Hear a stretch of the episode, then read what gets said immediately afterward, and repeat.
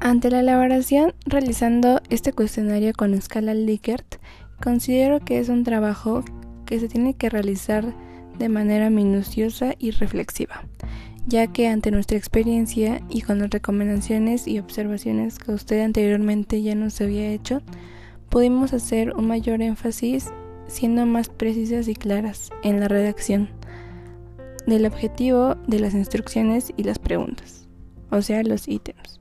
Y claro que tuviera eh, una relación con nuestro objetivo principal. Todo esto poniendo en juego nuestras habilidades.